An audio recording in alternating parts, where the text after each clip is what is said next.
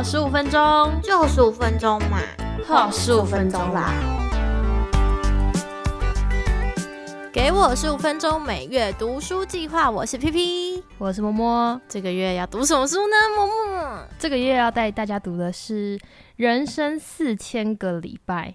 你刚刚听到这个书名，有说很特别，很想要知道，就是你刚听到这个书名，对他有什么想法？就是突然间想要想一下，哎，四千个礼拜是什么样的一个时间长度？很想了解一下，然后就会卡住，数学不是很好。就是如果说我们有活到八十岁的话，那一个人就是这一生会有四千个星期。因为现在就是大家不都追求斜杠吗？多收入，所以不是很多人会开始找一些时间管理的课程啊，或者是书籍。那这本书比较特别，是它其实要告诉我们的是，时间不是用来掌控的。那我们要怎么样面对生命的有限，然后还可以非常游刃有余的，就是跟时间相处。时间不是用来掌控的，我觉得这句话好有趣哦。对，你觉得你拥有时间吗？我觉得没有。怎么说？你是说觉得很忙，然后我没有，还是我觉得有点像是，就是觉得哎，怎么一下子时间就溜走了那种感觉，就是好像抓不住，然后他就一直走，一直走，一直走，一直停不下来感觉。所以就很常会因为你找不到时间，然后就觉得很焦虑。我那时候一刚开始在看前面几章节的时候，我真的是边看边怀疑，然后或者是也有一点觉得，嗯，作者这样讲是对的吗？是正确的吗？因为他前面其实有一点在打破我们可以拥有时间的这个想法，要让我们去接受我们的人生是有限的。然后所以那时候就边看边怀疑自己。哎，所以你原本是觉得我们可以拥有时间吗？我觉得我可以控制时间哦，对，这个我我可以认同，我应该可以运用每一分每一秒，我觉得我应该要做到这样子。你懂吗？运用是吗？不是掌握，也算是掌握。我跟你说，我疯狂到什么程度？就是高中在读书的时候，然后我的安排是这样子：我十点到十一点要读什么科目，十一点到十二点要读什么科目，然后休息一个小时之后，一点到两点是什么科目，两点到三点什么科目。我跑了几天之后，发现不行诶，因为我中间完全没有休息。然后如果说我有一个科目 delay 的话，我就觉得。很紧张，惨了！我全部都要 delay 了，我都做不到了。哎，从此可见，就是默默真的是个规划控。他从高中时就是这样，但我觉得 那个读书时间都这样。我看完这本书之后，觉得与其说我是规划控，不如说我就是不认清事实，就是一直觉得我应该要成为什么样的人，然后我可以掌握自己的时间。哦，他直接帮你打破你原本那个 脑袋里想的东西，全部打掉重来。没错，所以我前面在看的时候才会觉得，他讲的是对的吗？真的要看下去吗？是不是有种你整个看这本书前半阶段都在怀疑你前几年的人生，前二十几年的人生是不是白活了？没有没有，我是先怀疑作者。我就觉得这个人讲的话能信吗？但是后来我就是看到他的一些内容之后，我就觉得对耶，确实是这样。要怎么说呢？他让我就是能够相信我们不能掌握时间的一件事情，一个点是在于他说，嗯，我们常常会想自己要成为什么样的人，然后就为了这个目标去努力。但是你真的达到这个目标之后，你就会停下来吗？不会啊！你达到这个目标之后，你又会有下一个目标，然后再有下一个目标。那在你达成这个目标之前，你在做那些努力的时候，因为你看不到未来，然后你就会开始焦虑，嗯，因为你不知道你的未来在哪里。然后我就突然觉得，嗯，这就是我现在的心情，就是我很想要做到什么事情，然后我去努力做，可是我不知道有我有没有能够达成我的目标的那一刻。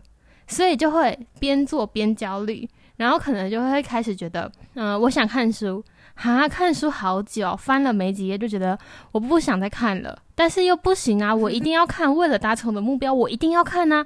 然后或者是我要去运动，可是在运动的时候又觉得我还可以在运动的同时，也可以听个 podcast 啊，还是做什么东西。然后听 podcast 的时候又觉得我应该要写一些笔记，然后来汇整一些心得报告之类的。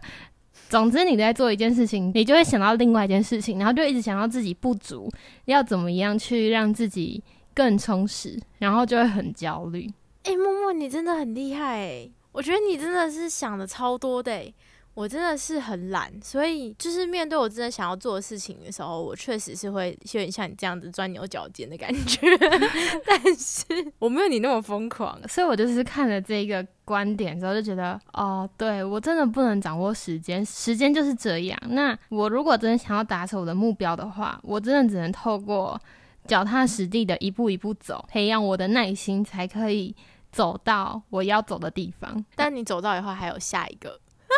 那也没关系啊，因为至少你这个中间都是脚踏实地的走，不是一直在你的焦虑不安当中，然后整个人是很飘的那种，不知道自己在哪里的状态。而且我相信啊，当你不知道自己在哪里的时候，你应该也走不到你要走的地方，因为你会迷路。对，没错，因为不太知道我的方向盘要往哪转。对啊，没错，没错。然后啊，就是因为这样子，就是很想要达成什么目标，然后又觉得自己做不到，这种焦虑呢，就会让我很讨厌停下来。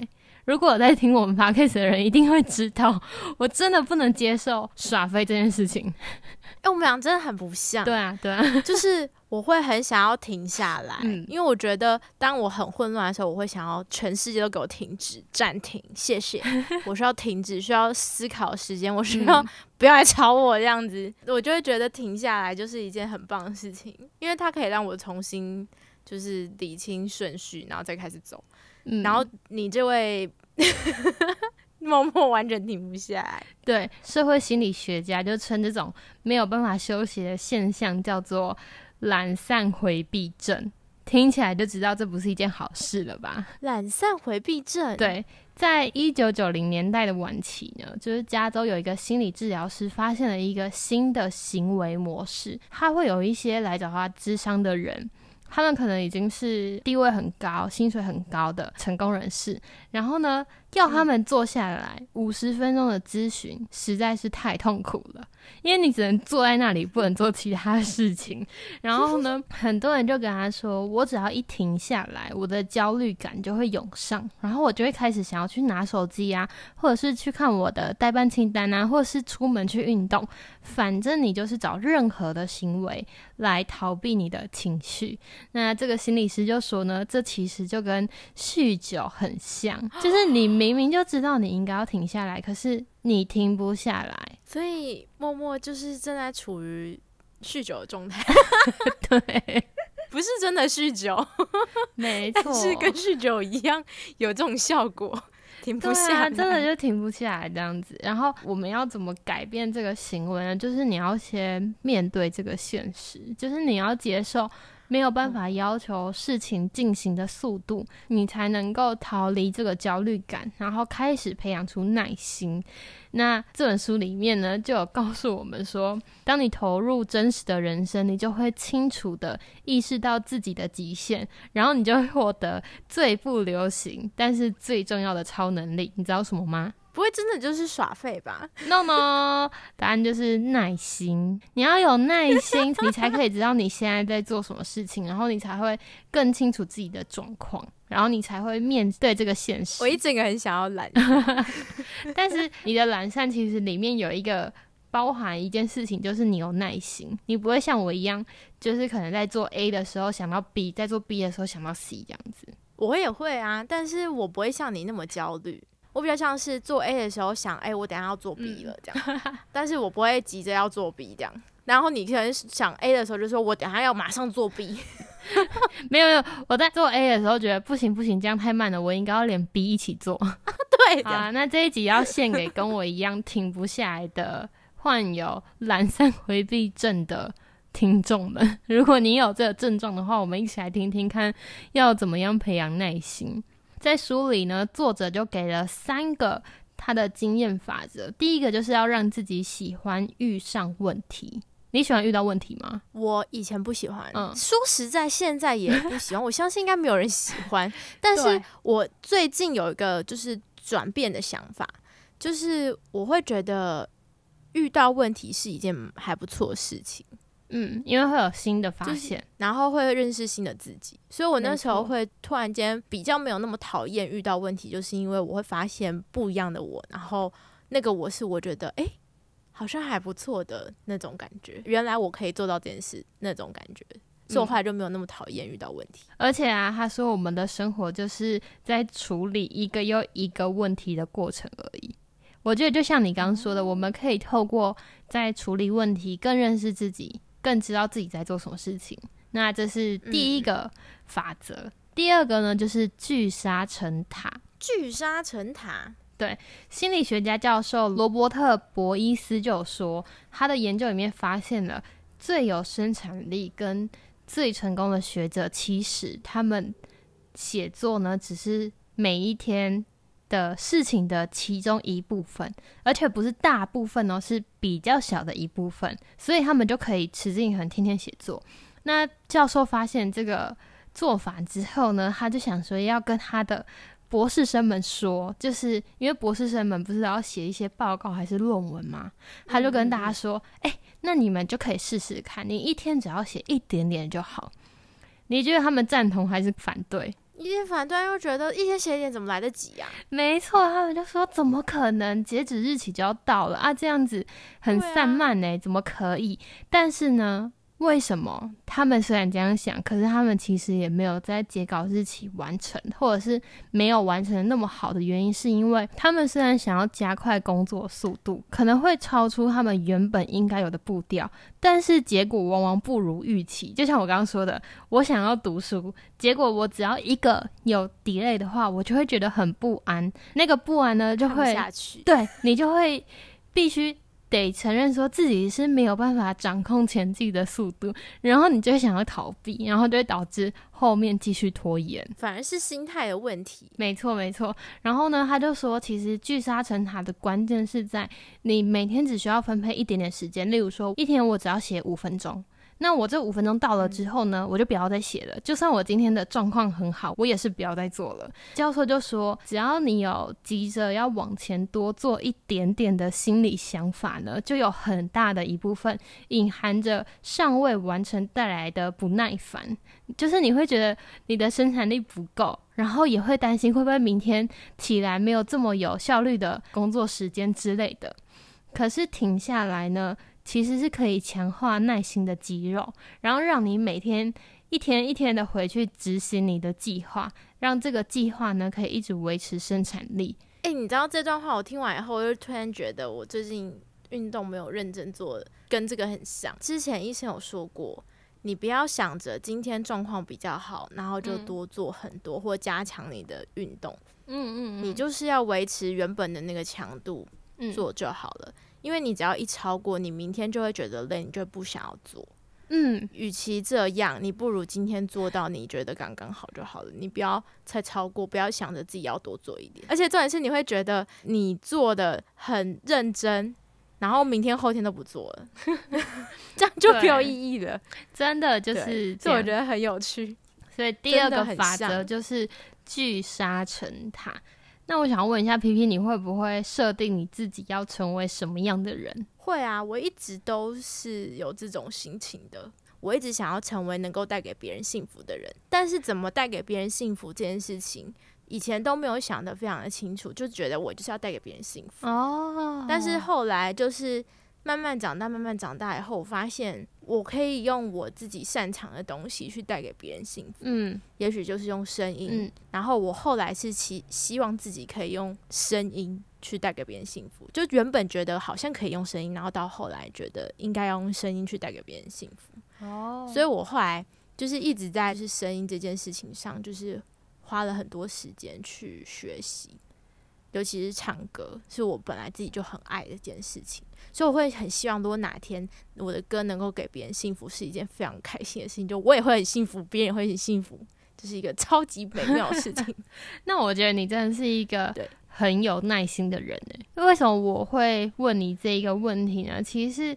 因为有些人可能会在面对自己想要成为什么样的人的路上会有点着急。那接下来这一段呢，就是要献给这些人。在书中有一个章节叫做“沧海一粟疗法”，那这是什么意思呢？就是当你的事情看起来很多，多到你有点承受不了，或者是你想要成为什么样样的人，然后过程中你太着急，觉得有一点无力的时候，其实你只要想一下，其实你在宇宙里根本什么都不是。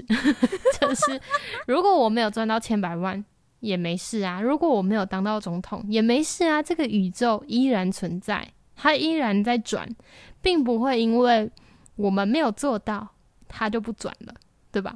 嗯，我当时看到这的时候，我也是觉得，哦，对于我没有办法掌控时间这件事情，对啊，我就算没有做到什么事情，好像也没差。哎，就是我今天设定的行程我没有做到，明天还是会太阳还是会起来啊。哎，可是我等一下，我听完这句话，突然间有种很消极的想法，哎，怎么？就我会不会因为听完这种话以后，就从此不做事？嗯，要这么偏激因为反正 反正这世界我没有成为怎样的人，好像也没有差的感觉。会不会有人听完就觉得这种感觉？不要那么消极，你要有耐心的看完整本书，因为书里有讲到说，我们要珍惜人生四千个礼拜这个非常珍贵的礼物呢，并不是下定决心要做什么了不起的事情。